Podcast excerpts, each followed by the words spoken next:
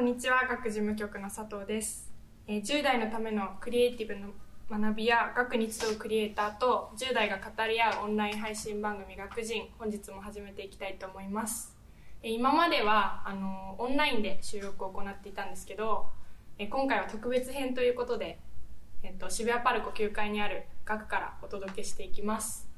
えー本日のゲストは学で9月より、えー伊藤建築塾のクラス自分の興味を形にするの、えー講師を務める家具デザイナーの藤森泰治さんですよろしくお願いしよろしくおます願いします。では初めに自己紹介も兼ねて藤森さんより、えー普段の活動を教えていただきたいと思いますはい。えー、なんか緊張しますね。えーっと、あの、ちょっと裏をばらしたです。先ほどみんなに、みんなとちょっとディスカッションしたときに、あの、簡単に話をしたんですけど、えーと、家具のデザインの仕事をメインに仕事をしています。それで、えーと、あの家具のデザインって言ってもいろいろあるんですけど僕の場合はあのお店で売ってるような商品家具とそれからみんな伊藤建築塾出身ですのであの建築家と一緒にコラボレーションをして、え図書館を作ったり、えーいろんなお店をデザインしたりオフィスをデザインしたりっていう仕事を、えーしていますこんなところでいいでしょうか。はい、ありがとうございます、じゃあ続いてあの学で9月から開講するクラスについてちょっとお伺いしたいんですけど、はい。えー、と学で開講される伊藤建築塾のクラスではうん。どのような授業が行われるんですか、そうですね、えっ、と、あの、建築とまた少し変えて、えっ、と、今回は家具っていうことなので、えーみんなが実際に手を動かして、最終的には何か、あの、リアルなものを実現するような授業をしたいなというふうに思っています。それで、えっとまずはあのどんな事業を進めていこうかかあのいろいろ考えたんですけど、えっといきなり家具をデザインしようとしてもなかなか難しいと思うので、えーみんながまず何に興味があるのかなとかそんなことを話し合いながら、えー普段ちょっと大学とかの授業でもよくやってるんですけどなんか気になったものを写真撮ったり、えー普段なんかこういうことをしているっていうことをちょっとディスカッションしたりそういうのを少しずつ貯めていってその中からちょっと興味を見つけながら、えー実際のどんな道具が必要かってことを考えていくような、えー授業にしたいなと思ってます。はい。ありがとうございます。じゃあそろそろ10代のゲストの方にも参加していただきたいと思います、えー今回はあの伊藤建築塾の小学生を対象にした子ども建築塾の卒業生の皆さんにお越しいただいていますよろしくお願いしますよろしくお願いします。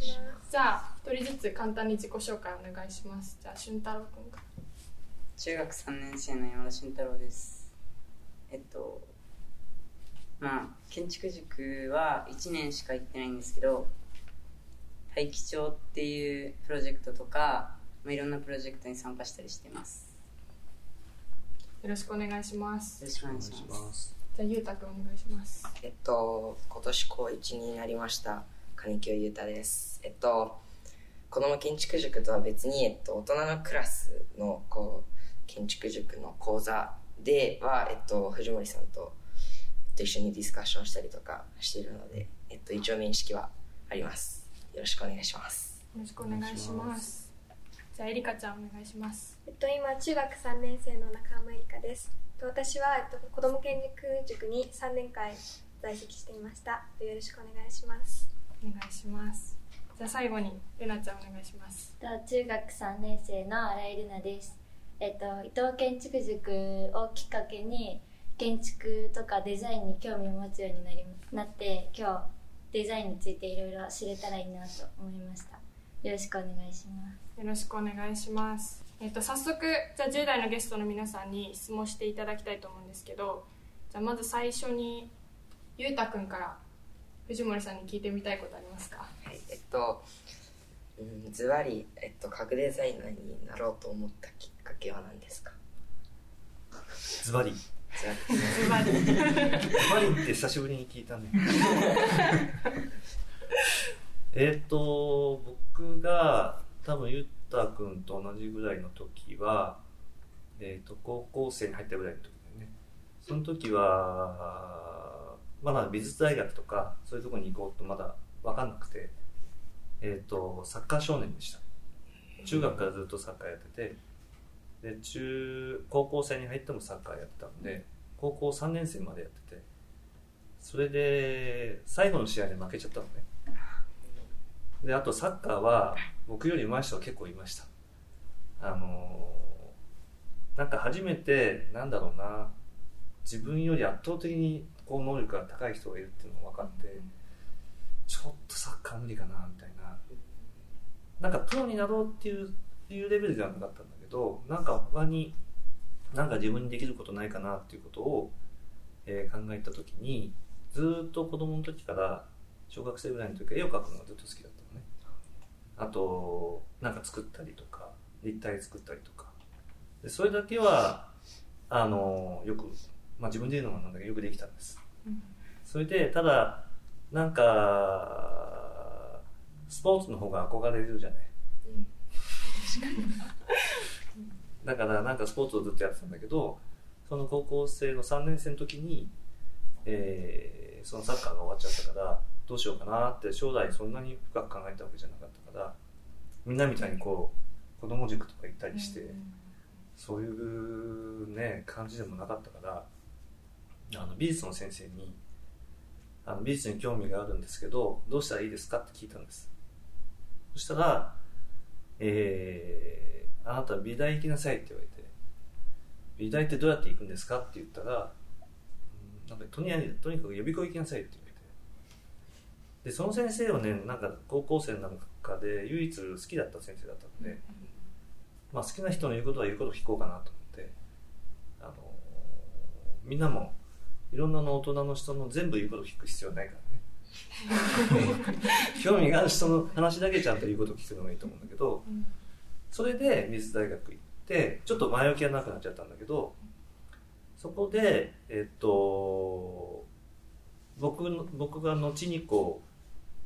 うあの昔で言う弟子入りみたいにして例えばあのゆうたくんが伊藤豊さんの事務所に入るみたいなことってちょっと昔で言う弟子入りみたいなところがあって、そういう家具のデザイナーの人が大学の時にいたのね先生に。でその人に会った時にそのもともと立体とか作るのが好きだったから、えー家具ってちょっと彫刻的な側面もあるじゃない。美しい形を作るっていう。そういうのが好きだったのでちょっと話戻っちゃうんですけど美大に入る時に彫刻科も受けたんですね、うん、で彫刻科とデザイン科両方受かってあのー彫刻科に行ってもよかったんだけどまだ全然よくわかんないからデザイン科の方がなんかいろいろできるかなと思って。それでただデザイン科に行ったの。ねそしたら偶然その先生に会って、えー家具のデザイン家具のことをこんなにずっと一生懸命考えてる人がいるんだなと思ってびっくりして。それで彫刻的でもあるし特に椅子のデザインなんかあの使える道具でもあるっていうその2つの側面が面白くてまあ彫刻ってある意味鑑賞したりどっかにこう置いてあるのを見てああすごいなと思う。それはそれですごい世界だと思うんだけど家具ってそこにあって美しいのにしかもそれを日常的に自分で使えるっていう良さがあるなと思ってそれで急に家具に興味が湧いたんですよね、はい、ちょっと長長くなっちゃいました。すいません。なるほど。ゆうたくんはその3年間子ども建築塾を受けてたってことでその最初はそのなんて建築に興味があって子ども建築塾に入ったんですか？えっと、うん。正直に言うと当時住んでた家に自分の部屋がなくってうんこのそれがちょっと不満でなんか自分で こうなんか家こういう家に住みたいなみたいなのをうん。考えてて。でなんか、えっと、僕の知人にその自分で設計した家に住んでるっていう人がいてうんそれで本当になんか自分で設計した家に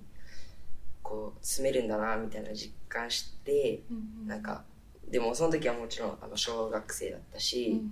こう全然自分の力で家なんて建てることなんてできないって時にこう、えっと、僕の親が、えっと、伊藤豊子供建築塾っていうのを見つけて最初はなんかどっちかというとこうどういうなんか設計みたいな感じかなと思って入ったら、うん。全く別の次元でこうすごいあのもっと進んだっていうかうん。こうなんかデザインチックっていうのも変ですけどうん。なんかそのそっちの方の考え方の建築もあるんだなっていうのに、うん。なんかすごいなんかお驚いてうん。なんか子供建築塾を3年間続けました。うん。じゃあもうやってみてあこれはすごいとはい思って。もうすごく驚きました、うんなるほど。なんか難しい印象あるよね。建築ってね。なんかすごい勉強して、うんうんうん。なんかすごい設計図書かなきゃいけないとか。うんうん。そういう印象あった？はいもうそういう印象でした、でもなんか、うん。そなんか率直にどんな家に住みたいとか、うん。こう聞かれて、うん。最初に僕がこう取り組んだテーマが山のような家って言われて、うん。すごく難しいテテーマだと思いながらこうなんか進めていきました。うん。へーそううん。エリカちゃんどうですか？なんかちょっとあの家具の話とちょっと離れちゃうと思うんですけどなんかその今家具デザイナーさんじゃないですか。なんかその今だから今その仕事について、うん。なんかついてみては分かるっていうか気づいたこととしてなんかその今のこの中高生の時にうんなんか自分がやっとけばよかったなみたいな,、うん。なんかなんだろう後悔なんかやればよかったなって後悔今だからこそなんか後悔してることってありますか、すごいなみんななんか それは大学生でもなかなか聞けない質問ですね。後悔してる内容？今。なんかなんかなんだろう今だからこそなんか、あの時も少しその時間を生かしてこれやりたかったなみたいななんか、まあ、アドバイスチックになるんですけどそういうのってありますか？でもそれはあんまりなくてえっとなんか多分今中学3年生でしたっけ？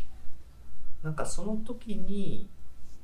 エリカちゃんですよね。エリカちゃんがすごい興味がなんかあることがあるとしたらあのそれに集中してれば大丈夫だと思います。なんかあのなんか将来こんなことをしたいけどそのために何かをしなきゃいけなくてそれを段階的に頑張っていけばそこに行けるっていうよりもなんか今すごく楽しいこととか今興味があることをなんだろうなあの自分に嘘つかないでなんかこれやれって言われたんだけど本当はこっちやりたいんだなと思ったらあのそのそっちの方をなんか興味があることを一生懸命やった方があの将来になんかつながるような気がするんですけどね。うん。だから何も気にする必要ないっていうかうん。そんなに僕もそんな中学生の時とか何も考えてなかったですからね。将来のこととか、へー。うん。今今これがしたいってことしか考えてなかった、うん。うございます、はい、すいません。質問の答えになってないかもしれない。じゃあルナちゃんいかがですか？と私はあのどっか遊びに行ったり外出したところであのすごい綺麗なオブジェとか、おしゃれな椅子とか見ると、うわすげえって思うんですけど、そういうなんか人を魅了することができるデザインとか、うん。そういうものの特徴とか共通点ってどう考えてますか、すいいごい。質問すごいいい質問。俺が教えてほしいな。うみんな気になる。ーん。多分、もしそれを人が引きつけるとしたら、その作った人が、あの、自分に嘘をついてないようなもの。うん。だから私はこれがやりたいんですっていうのをいろんなことを言う人いるんですよ。世の中そんなのやってどうするのとか、あのーそれ作ってじゃあどうするんですか？それとも何見てもらうんですか？とかいろいろ言う人がいるんだけどでも私はこれを作って見てもらいたいんですっていうようなことがしっかりあってそれがあると例えばそれ好き嫌いはあるからあのーなんだろうないや違うかなみたいな人もいるしすごいなと思う人もいるかもしれないけどでもなんかそういうのがあるものって引っかかると思うんですよ。通り過ぎないっていうか。多分うなちゃんいいねうなちゃんがあのあすげえとか思うものは多分みんなそれがあって、えー作った人があの何か伝えたいことがあって作られてるからそういうふうに思うんじゃないかなっていう。ちなみにルナちゃんが最近すげえって思ったのって何ですか？最近えっと インスタグラムでなんか発見っていう場所があるんですけどそこでなんかデザインとか建築っていうところがあってそこを見た時になんかアマゾンの会社のオフィス本社のこのこういうドーム型のうん。があこういうオフィスあるんだとか思って衝撃を受けました。へえインスタとかで結構そういう調べて見てみたりとかするんあですか？ハッシュタグでうんうん。あの調べてみたりするとそのあのそれに引っかかった投稿がバーって出てくるのでそれで気になったものをこうタップして見ていくと関連ついたものが見える、あアマゾンオフィス、あまずのオフィス。うん、誰がやったか知ってるけどね、うん、でも思うよねそういうふうにね。バーってね。行ってみたいと思う、思います。うん。うん。なるほど。俊太郎君は何か聞いてみたいことありますか？えーみんなと違うざっくりとした質問なんですけど、はい。建築家とコラボしてるって言ってたじゃないですか、そういうとこでなんて言うんだろう。気をつけてること建築家とコラボする時に気をつけてることみたいなことってありますか、それもなんかすごい質問ですね。すごいうんえーっと気をつけてることはその例えば椅子をメーカーから注文を受けて椅子を単体でデザインする時っていうのはあの特定の人っていうより商品だから誰が使うかってわからない逆に作るデザインする側がこの商品はどういう人に使ってもらいたいなっていうのがすごく強くないとあの誰に向けてのデザインか分かんなくなっちゃうんだけど建築家とやるときは建築家いろんな条件がすごくはっきり決まっていて例えば図書館であるとか、えー建築家がどういう空間を作りたいのかなっていうふうに一緒に話し合いながら、えー考えて必ずその作った額はそこの場所に置かれるので、あのまずそのどういう空間でどういう人たちが使ってくれるっていう状況を考えるってことが多いかな、うん、うん。だからそれは僕が商品にするのとはまた違って使う人もなんとなく分かってるし、うん。えー、と建築家が特定の空間を使ってるのにこの空間にこういう家具は合うかなとか、うん。あとは逆に合う合うんだけどちょっとずれた方が面白くなるんじゃないかとか。ぴったり合うよりなんていうかな。ちょっと違和感があった方がかっこいい時ってあるじゃない。なんか洋服とかもぴったりぴったり着すぎないでみんなちょっとずらしたりするじゃない。それと同じで音楽もちょっとリズムをずらしたりするじゃない。そういう意味でちょっとぴったり合うんだけど少しずらしたりするようなこととかそういうことをいつも考えてますね、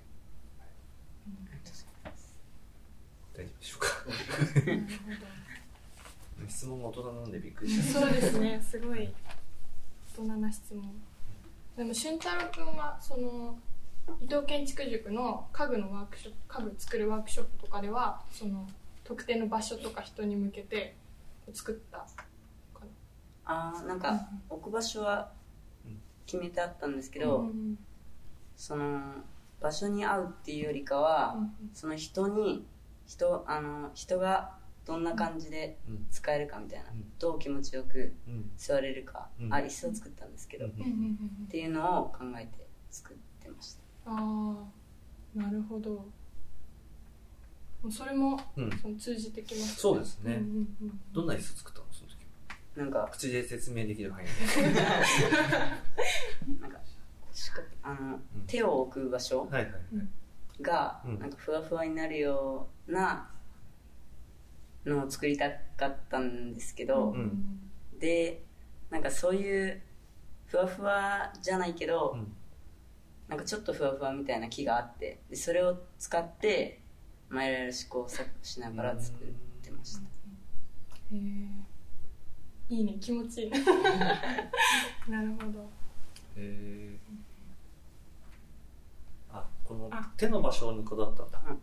えへー、え椅子を考えるときに珍しいですね。手の,、うん手のことを考えるってね。でもずっと座れますねここが。よかったら。うん。りかちゃんどうですか？なんかそのちょっと先ほどのディスカッションにちょっと話したんですけど、ちょっと今私学校でその研究みたいのをしてて一人一つずつテーマを決められてその1年間研究するっていうアクティビティがあるんですけどそれで私はその、まあ、建築とかものづくりについて取り上げようと思っていてあの、まあ、考えてることがそのこれからなんかあのなんだろう環境汚染とか、うん。なんかいろいろな問題があるじゃないですか。うん。そのなんか今の環境って。だからその中で、うん。そのものづくりとか、うん。人が住む環境っていうのは、うん。これからなんかどのように変わっていくかっていうか,、うん。なんかそういうことを知りたくてまあなんかなんだろうまあなんかそうもう本当ズボリなんですけど、うん。そのこれからの未来に、うん。なんかどういう形でうん。そのものづくりは変わっていくと思います。うわー。すごいなすごい質問。それ僕も聞きたいですけどね、うん。ただあのー、エリカちゃんがおっしゃる通りその問題って今みんな考えてることでただ多分それぞれいろんなやり方があってあの例えば家具のデザインを1個作ったからってその環境ってすぐには変わらないじゃない。なんだけどそのことを考えて家具のデザインをするのと考えないでデザインするのって多分違っていてそれが大事だと思っていて例えばあのここに木の家具が置いてあるんだけど木って実はどんどんあのみんな切ってしまってだんだんなくなってきてるんですね。貴重なものでその時にあのただただ木をふんだんに使って、えー作っちゃっていいのかなって考える時もあるしそれだったら木をまあ少なく使うんだけど木を感じられるデザインを考えてみようかなとかあとは捨てられちゃってる木があるとしたらその捨てられちゃってる木をじゃあもう一回再生させてあげてなんか作ってみようかなとか。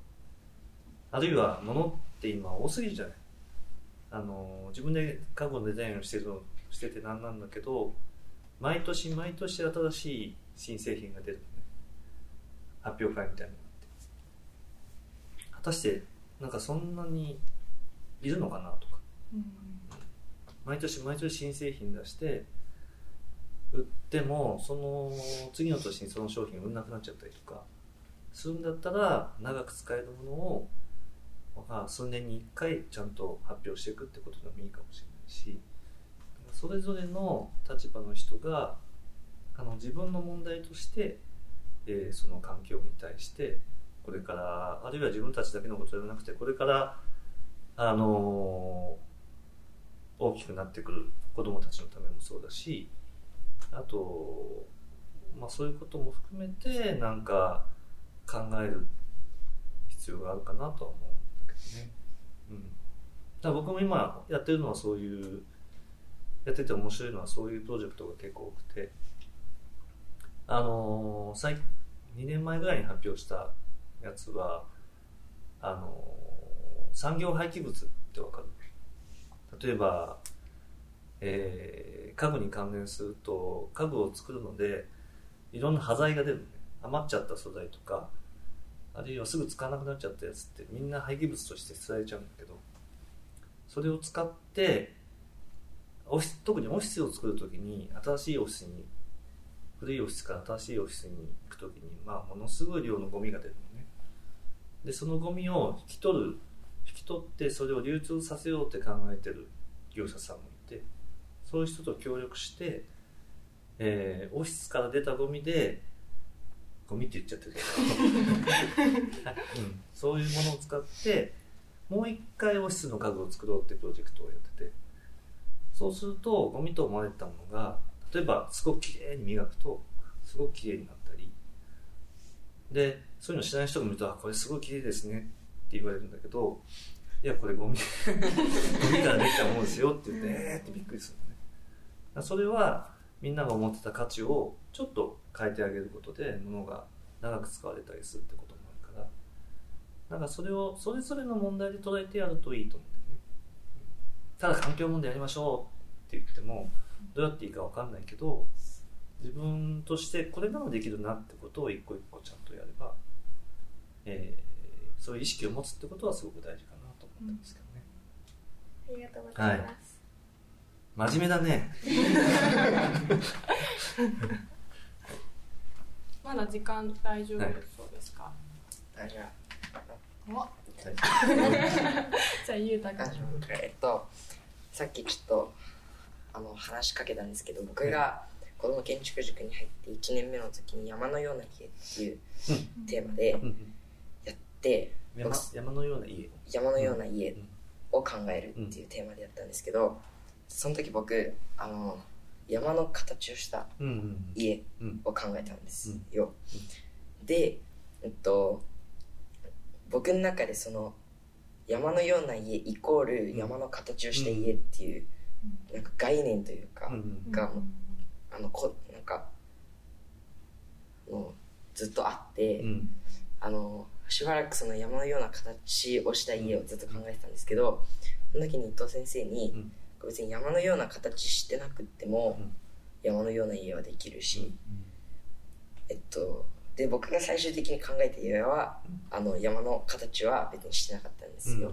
でこう建築とかは、どっちかというとそういうふうに一般的なうん。考え方とかうん。をずらして、うん。なんか僕が山のような形をした家じゃなくて、うん。山の特徴を表した家だとかうん。そういうのを考えたみたいにあとはなんだろう伊藤先生うん。の場合は、うん。対中国家歌劇院うん。はこうなんか単純にその構造を作りたかったっていうわけではなくこう人間の体を表したうん。建築っておっしゃってたんですけど、うん。建築だったらそういうのは多少は考えやすいと思うんですけど、家具とかだったら、うん。そういうふうに考えたりすることはありますか？うん。そうだね。でも同じようなことももちろんあってわかんない。あのよく学生があの例えばパンダ可愛いからパンパンダみたいな家具作りたいみたいなとか動物可愛いから動物みたいな動物を撫でてるとすごく気持ちいいから、まあ、そういうなんか一緒にいているペットみたいなそういう家具作りたいって時に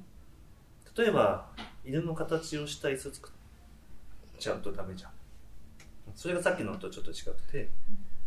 じゃあその自分がその動物見てふわふわで気持ちいいとか撫でるとあったかいとかあの一緒にいると安心するとかっていうことを自分の言葉でもう一回こう置き換えないといけない。だから難しいんだけど山を見た時に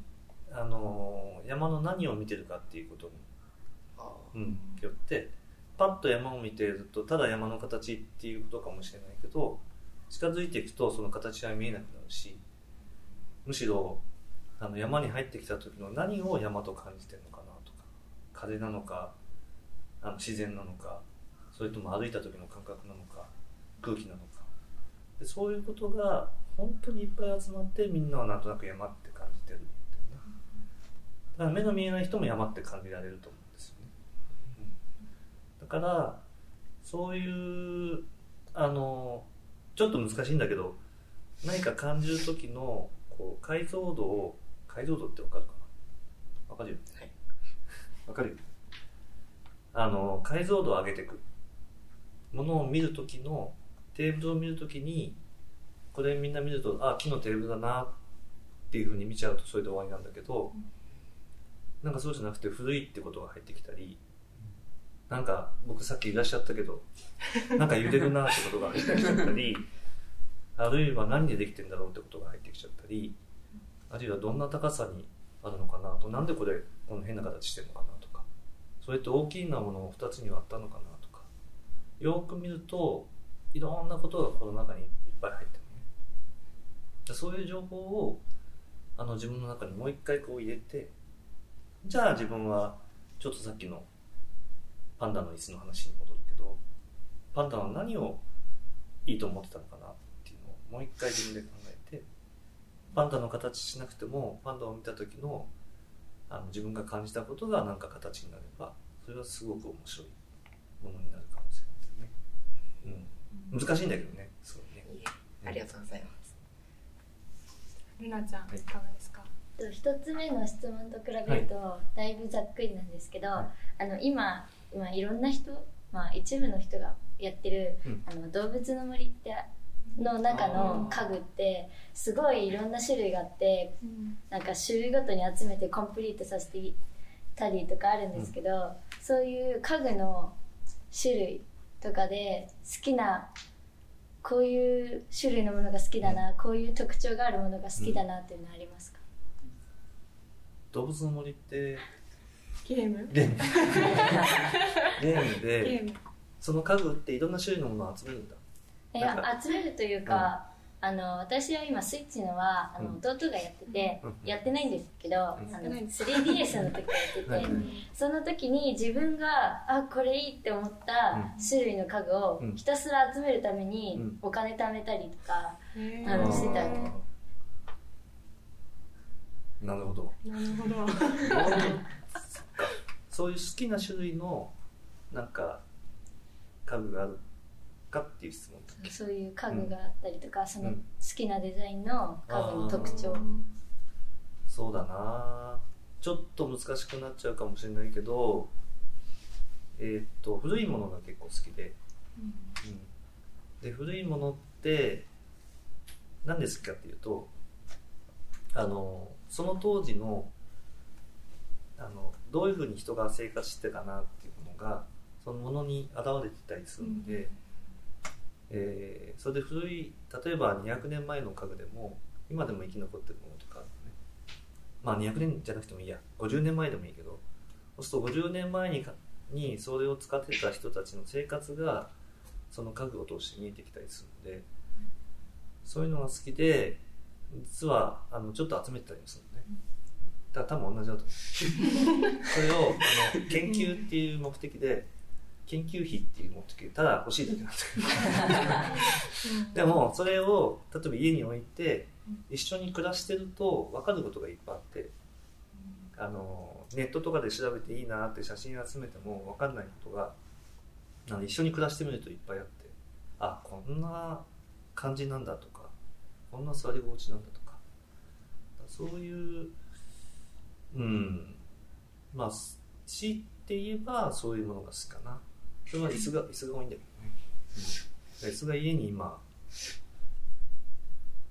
何脚あんだろうな。20脚だってねバカだよね。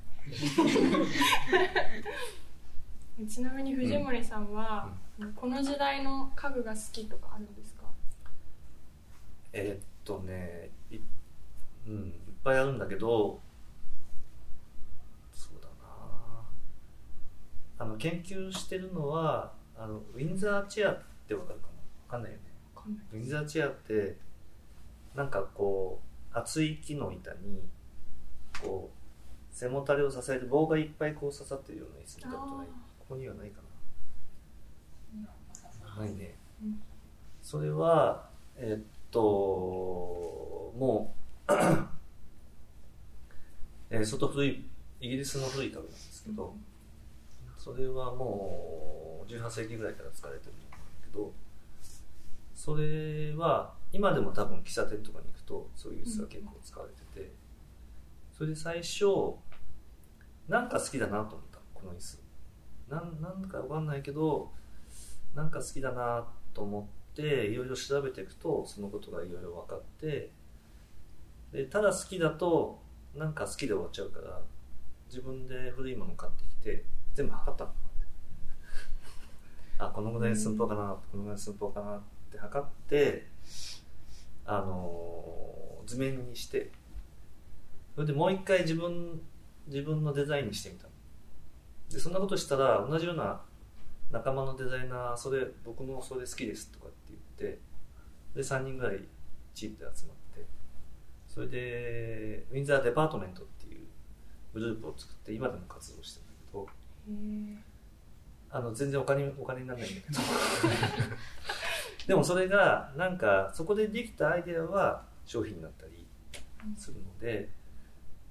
なんか大事ちょっとねあの質問からずれちゃったかもしれないんだけど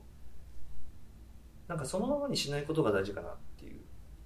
なんか興味があったら調べてみて調べてみてはいって終わるんじゃなくて調べていくと他にも興味があることが多分いっぱい出てくるそしたらまた他に行けばいいし。なんかそれを続けていくといつの間にかあのもしかするとみんながそういうの研究者になってる可能性もあって、うん、全然そんなこと思わなかったんだけどもしかしたらゆうたくんがなんかあの山のごめんね山の建築作ろうと思ったらなんか山と建築を一緒に考えるなんか第一人者になってる可能性もあるじゃん、うん。本当にだそれを続けていくってことがすごく大事かなと思うんですよね、なるほど。はい。じゃあ俊太郎くんえっとあの家具はいを作る中で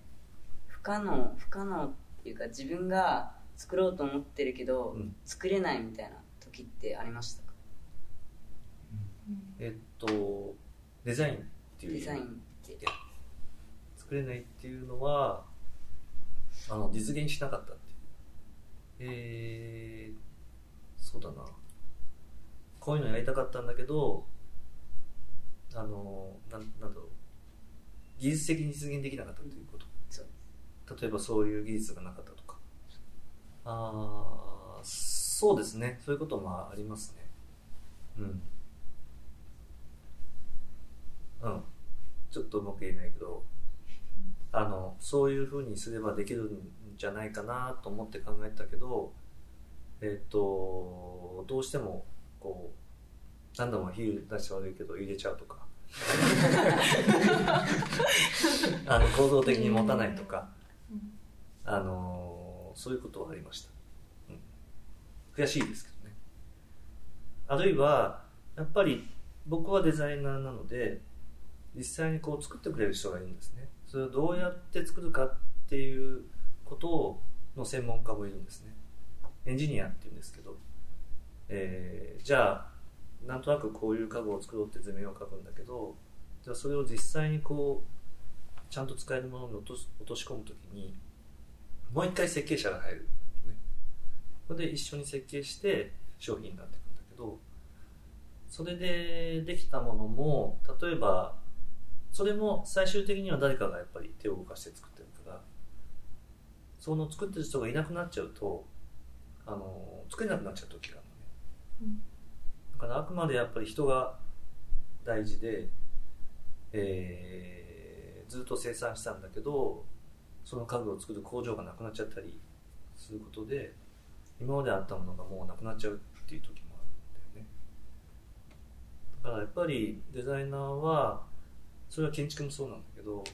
建築家も自分でこうやって作ってるわけじゃないじゃん。で必ずすごいコンピューターで設計してもそのコンピューターで設計したものを誰かが作ってるのね。常にそういう人たちとどういうふうに一緒にやるかっていうのが大事かなと思いますけどね、はい、大丈夫？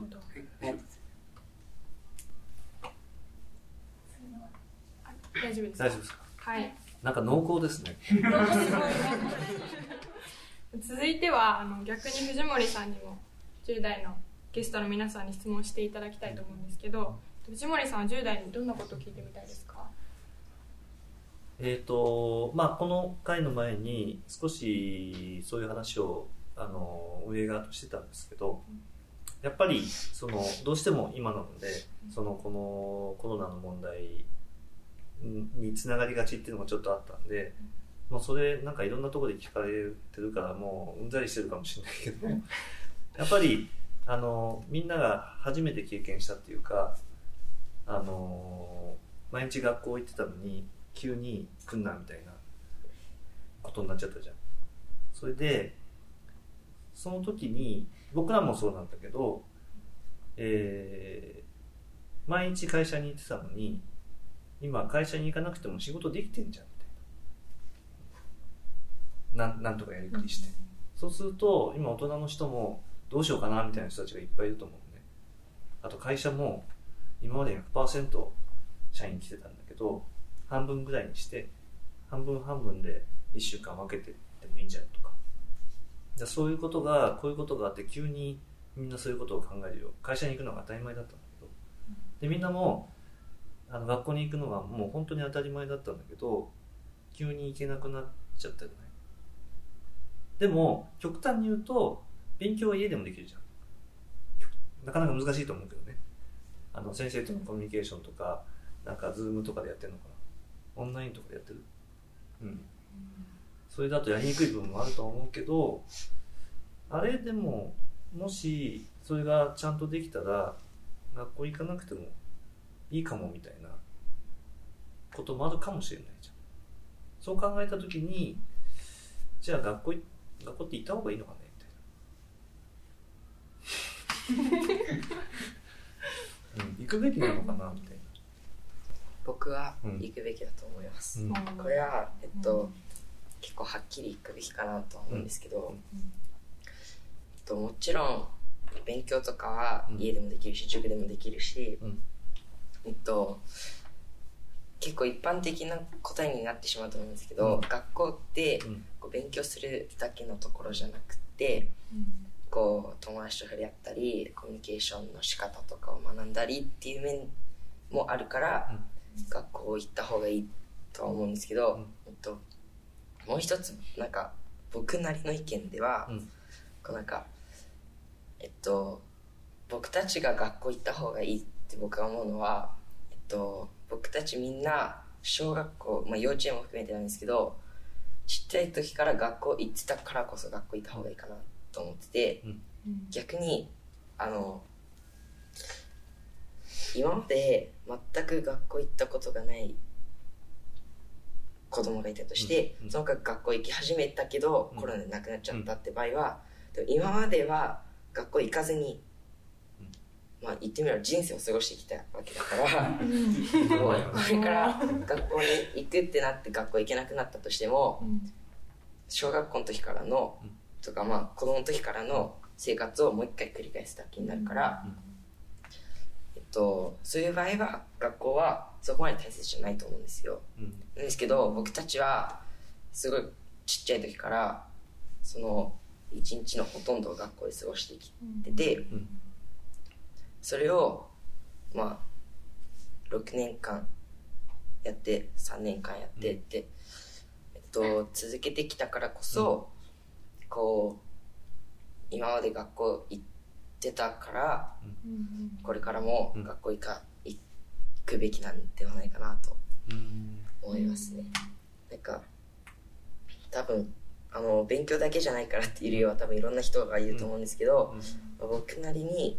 そのみんな今まで学校行ってたから、うん、どっちかというと、うん、その学校行ってたからこそ自分が今の自分があるわけだから、うん、生き続けられる限り生き続けた方がいいと思う、っていうのが僕の考えです、私もなんか行くべきっていうよりも、今の率直な思いとしては、もちろんなんか行きたいなって思ってすごい、っていうのはやっぱ、コロナの関係になるんですけど、コロナでかその普通の日常が、うん、急に、なんだろうシャットダウンされるというか、目の前から奪われるとなんかなんだろうやっとその普通の日常の幸せに気づくというかなんかなんか奪われてからこそ、なんかその幸せに気づくってなんか皮肉なんですけど、すごいそれに気づいててだからこそなんか、まあ良い面と言っていいのかわからないけれど、その一回その普通の日常が途絶えてしまうと、うん、なんかその良さに気づけるというか、うん、やっとその幸せに気づける気づけたから、うん、今度からもっと、なんだろう学びたいっていう気持ちを大切にしたいとか思えてきてて、なんだろうやっぱりなんかオンラインでも学ぶことはできるけれど、そのコミュニケーションの場としての学校はなんかさっきも言ってたんですけど、その学ただ学ぶだけじゃないっていう面で、コミュニケーションがないっていうのは何だろう。私もそうなんですけど結構人と話すことがないっていうのはすごいストレス溜まっちゃうし、うん、ややっぱいざコミュニケーションがと途絶えてる途絶えるっていうのはすごい人にとってはすごいなんだろう。大きなマイナス面になるって思ってうん。すごいそれは気づけてこれからの生活もっと学びたいっていう思いが強まったかなと思います。素晴らしい。すごい。なるほどルナちゃんはどうですか、あ私も同じような意見になっちゃうんですけど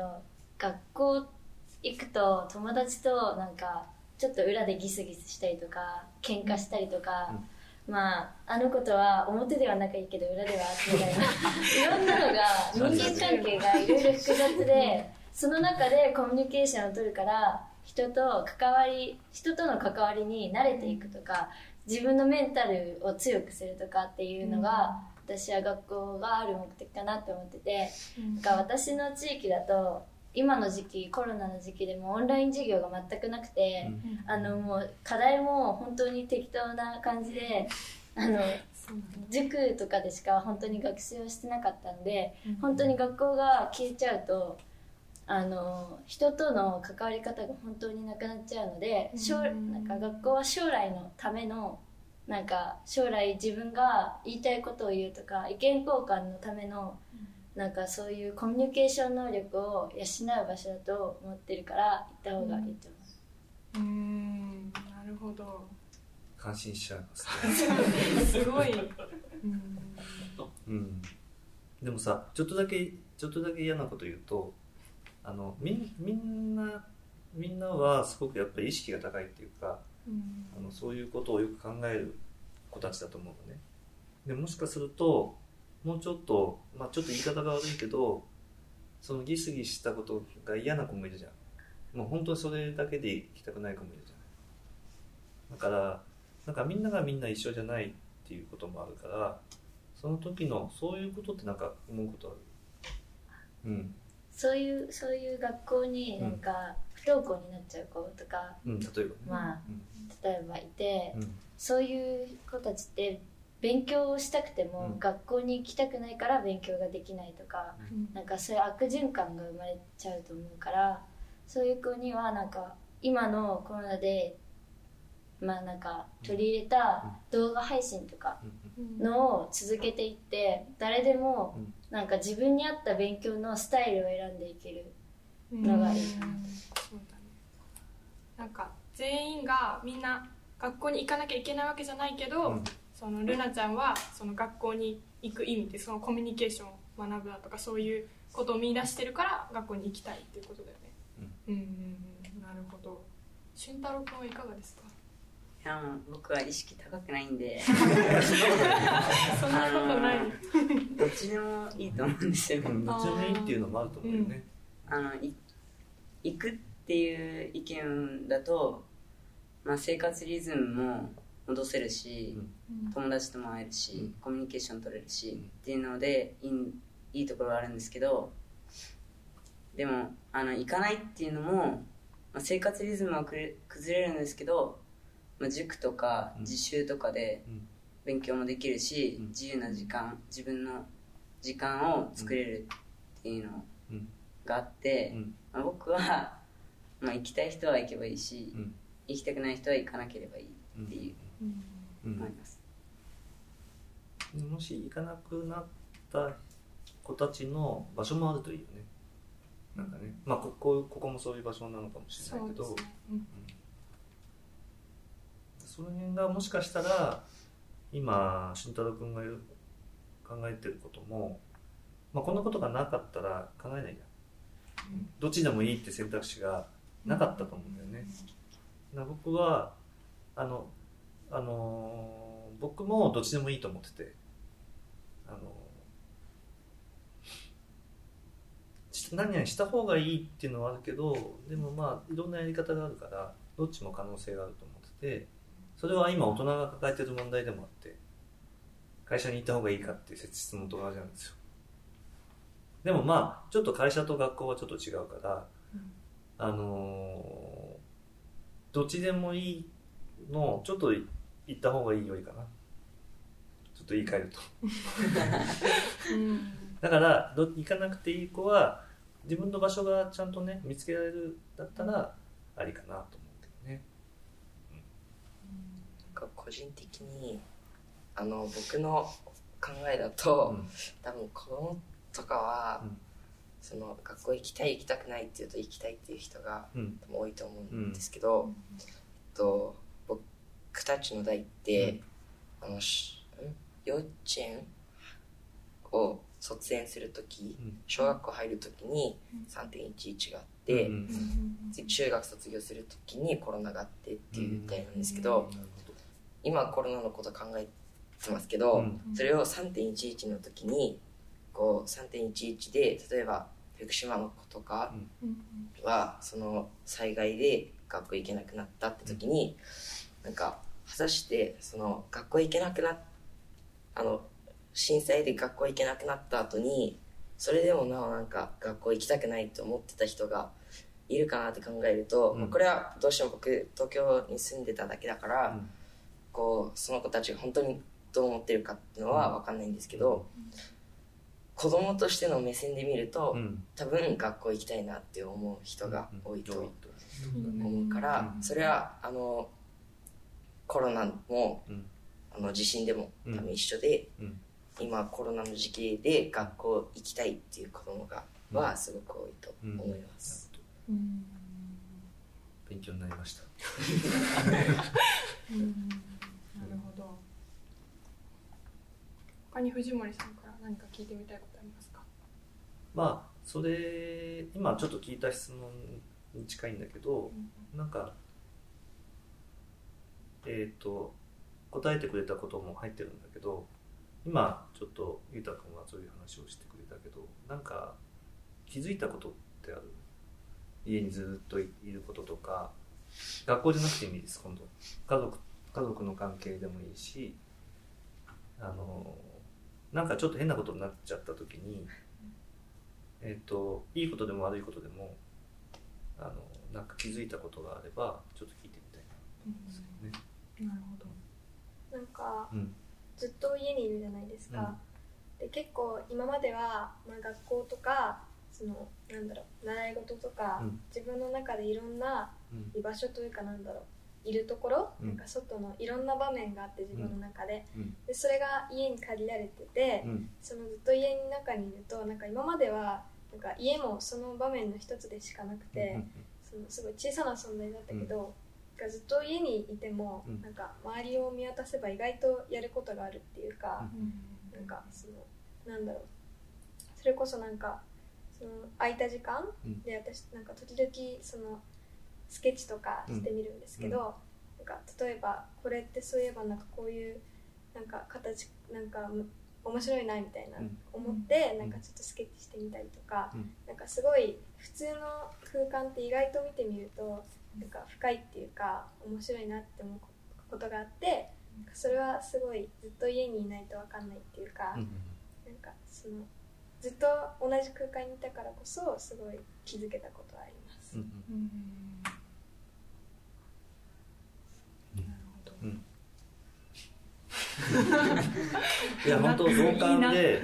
リカちゃんのさっきの話も同感で本当に僕も同じで、えーさっきほらねあのーそれぞれ場所の話をしたじゃない。で大人になっても会社と家とだけじゃなくてその移動してる時間とかあるいは大人になるとちょっとお酒が飲みたくなるのでその帰りにちょっとどっか寄ったりとか友達がそこに行くと誰かがいつもいる場所があったりとか。あとまあ家もそうなんだけど家はどっちかというと本当に外に出てることがこういう仕事をしてると出張も多いし海外に行ってたりすることも多いし家にずっといることがほとんどなかったんだけどその場面場面がいかに重要だったかってことが結構分かってでなんかそういうのを結構大切にしてなかったなと思った、うん、会社のこと。な流されもうわーって情報が来てわーっと日々こう動いてるからもうそれをこなすだけで精一杯で。なんかそのことを考えなかったオフィスをじゃあどうしたらいいか。えじゃあ家ってどうしたらどうしたら快適になるのかなってことあんま考えてなかったんだけどそれを考えるようになってさっきのちょっとあのワークフロムホームみたいなのを考えたり、それはそれがなかったら考えなかったと思うからね。だそういう意味でみんなにもなんかそういう気づいたことがあったとしたら聞いてみたいなと思ったんですよね、まさに同感ですよ、うんゆなちゃんどうですか？と私は今、まあ、受験生なんですけど、うん。このコロナの休みの間にやっぱ受験のためにできることっていっぱいあったと思うんですよ、うん。なんですけど私は今まだ受験生としての自覚がすごい薄すぎて、まあお母さんに勉強しなさいって言われてもなんか部屋に行ってスマホ見てたりとかしてたんですけど それをしてまあダラダラ生活をして1ヶ月ぐらいになった時に、うん。ああやばいなって思った時に、なんかそのスマホ生活をしてたんですけどそのずっとスマホを見て、うん。でその中で自分が興味持ったこととかがあって、それに対してあこれやってみたいからこれやってみようとか、うん。自分その休みの中で自分がやりたやってみたいこと興味が持ったことがうん。多かったりとか、うん。家族との関わり方で、うん。今まで学校があると、うん。お父さんとかとも平日はほとんど話さなかったりとか、家族ともほとんど塾とかで会わなかったりしたんですけどまあコロナの休みになってからとか家族といる時間が多くなってからは、まあ、犬と遊ぶ時間とかが多くなったり、家族とかおじさんとかと外出とか 外出というか一緒にいるとか多くなったりしたので、なんかこれを機になんかみんなが仲良くなったりとか、うん。なりました。うん。いい面もあったってことなんだよね、うん。なんかそのルナちゃんが興味があることやってみようって思ったその興味があることってどん。なことですか私今まであんまりまあ絵という絵じゃなくてなんか例えばライオンだったらうん。すごいカラフルな現実的じゃない色を使ったりとかするものがなんか絵の具とかでするのが好きでなんかそれを調べたまたま調べてみた時にあこれじゃあ自分の家にある絵の具でやってみようと思ってうん。やってみたりとかしてます。いいですねすごいそれでインスタとかで発表しない。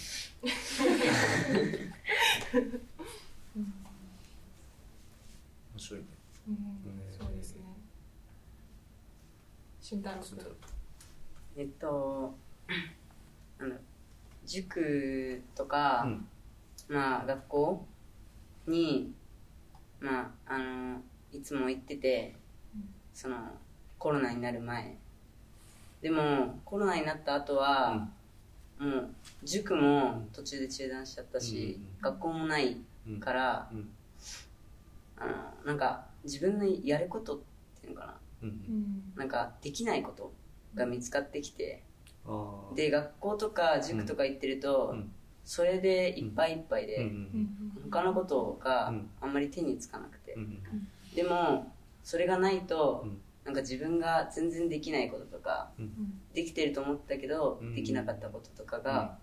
結構見つかってきた。うんうんうん。例えば？言える範囲で。例えば。いやまあなんだろう。あの勉強のうん。範囲範囲っていうか勉強、勉強なんかどなんかの科目みたいな。ああまあこととか。なんか数学とか英語とかああなるほど。がうん。できてると思ったけど、うん。やってみたら、うん。やっぱできないなみああ逆にそういう見つめ直す期間になったんだね。自分をね。なるほど。うん。ゆうたくんはいかがですか？えっと僕あのルナちゃんに全く同じこと言われまして、えっと、あの大学受験の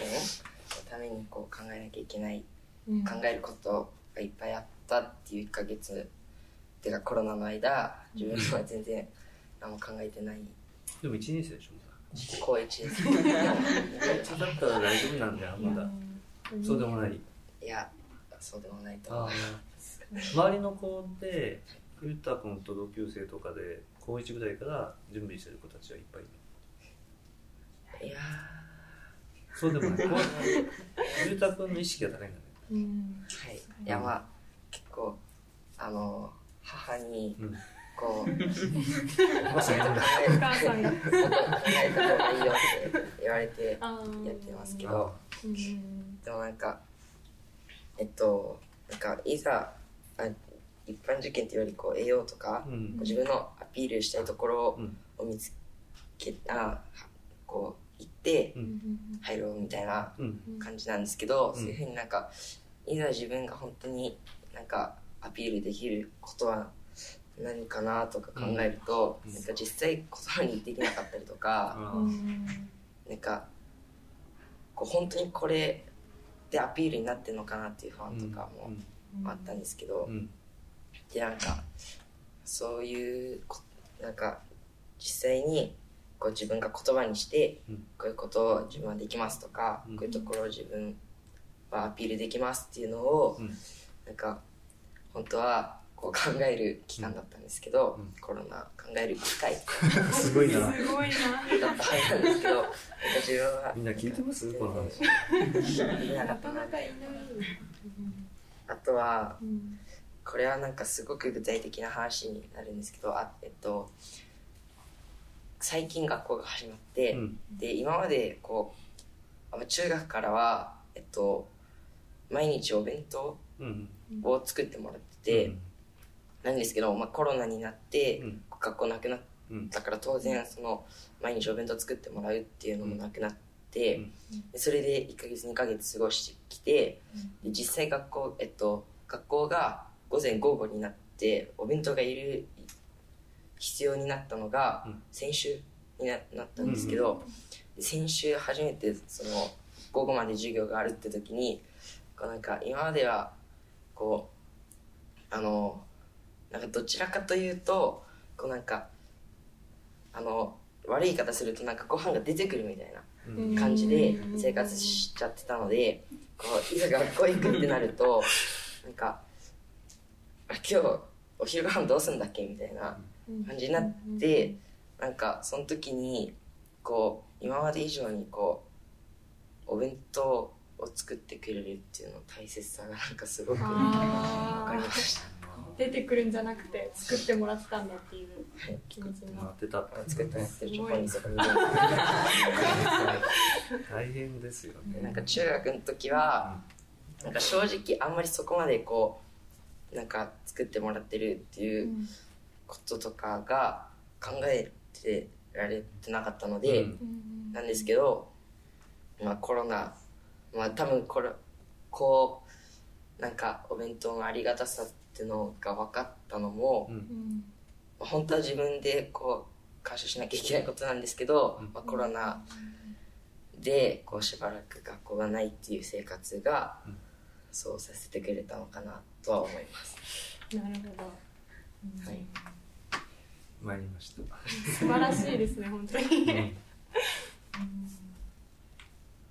でもなんかみんなやっぱり考えてますね。うんうん。そうですねなんか友達とかでも全然イエーイみたいな子いない。あの 要するに学校行かなくていいからもう、うん。わーいみたいな子いないなんか最初はなんだろう単純にうん。急ぐなんか学校生活忙しいからうん。やったみたいなこと思ってたけど、うん。なんか休みって言っても外に行けないし、そうだよね、家の中だけだから、うん。もうもう飽きたみたいな。うん。そうだよね途中でもういいやみたいな感じでなりました。僕の学校も、うん。あの中3の期末試験がうん。なくなって、うん。それでもうすごい大はしゃぎしてる人はもうすごいいたんですけど。客観的に見てたんだ、あ僕もだいぶ喜んでたんですけどなんか最近だとなんか今日も遊べるぜみたいなこと言ってるよりかは、うん。なんか今日もずっと退屈だなみたいなことを言ってる人がすごく多くて、うん。多分毎日なんか遊園地とか行ってるだったら多分別だったと思うんですけど、別にそういうわけでもないし、だからそんなにこう今はもう喜んでる人とかいないですね。うん。うん。なるちなみに藤森さんはなんかそのコロナがきっかけはい。でなんか気づいたこととかってあるんですか？そうですね、まあ、さっき話したことですかね、その、うん、繰り返しになっちゃうんですけど、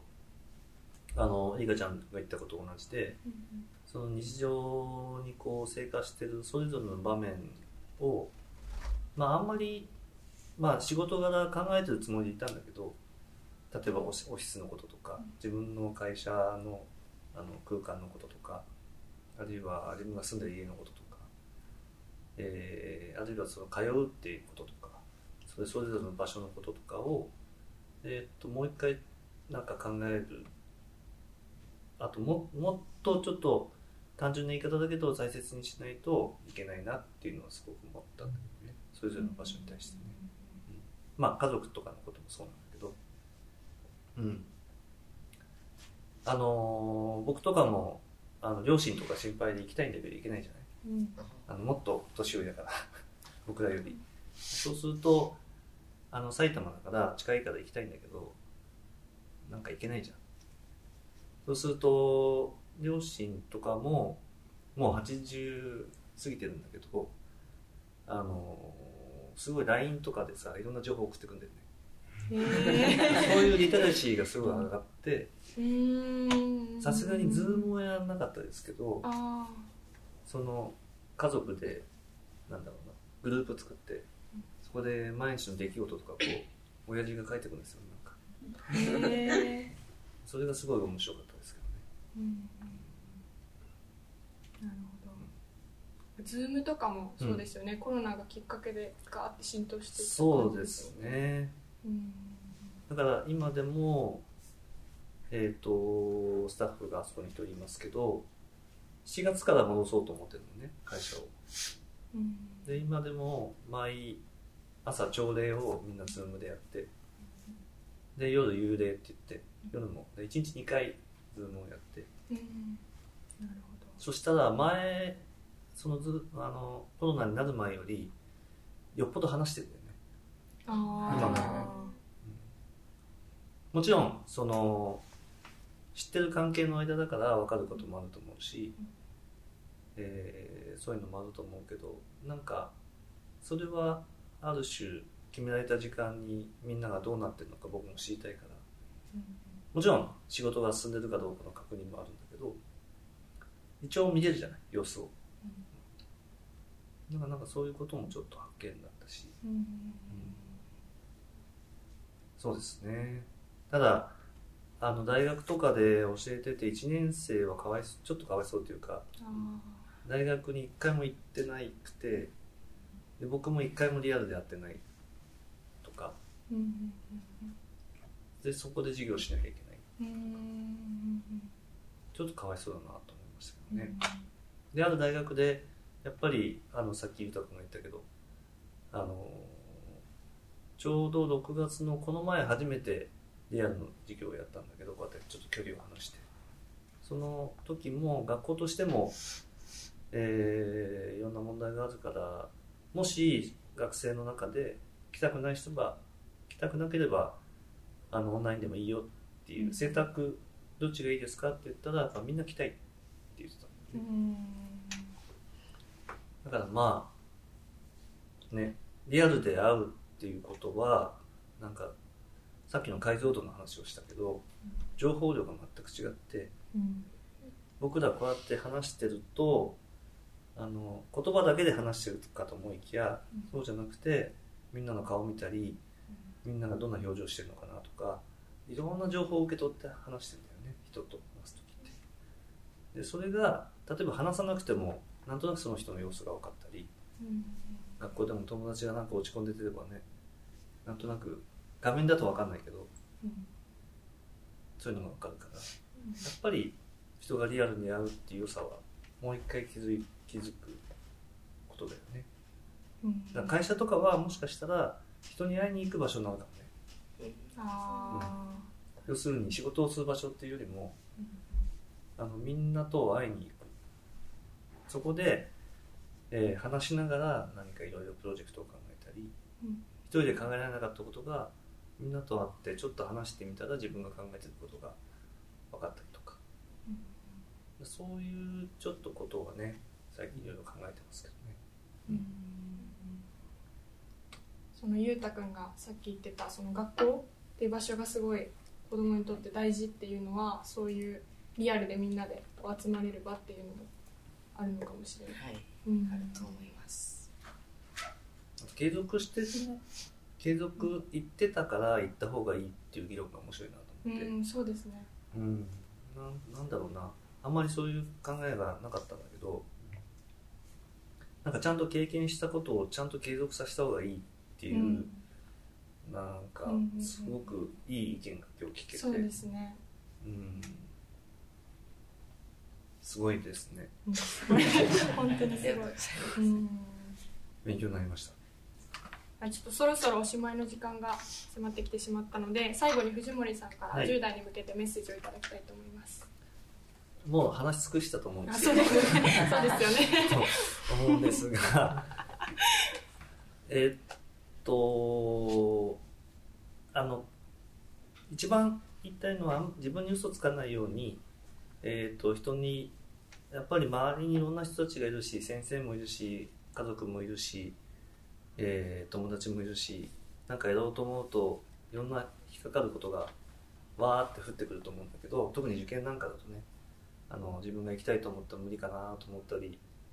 あのー、分かんないけど誰か反対する人がいたりとか、まあ、そうなっても一応自分がこういうふうにしたいってことをまず一番にして、えー、それでうまくいかなかったら、まあ、そのその時でまた考えればいい。それを後回しにしちゃうと後でやっぱり後悔するからあの時ああいうふうにしとけばよかったなっていうことがないように今思ったらすぐ動く、うん、あの明日やればいいやとか僕も割とそういうタイプなんだけどあの週末やればいいかなとかっていうのをうわ今やろうって今やることの方が大事なので、えー、思ったことはあの嘘をつかないようにえーと、行動するそれができる子たちが今日集まってくれてると思うので、あの頑張りましょう。はい、ありがとうございます。はい、じゃ本日のゲストは家具デザイナーの藤森泰治さんと、えー、子ども建築塾卒業生のゆうたくん、ゆなちゃん、えりかちゃん、しゅんたろうくんでした。ありがとうございました。Thank you.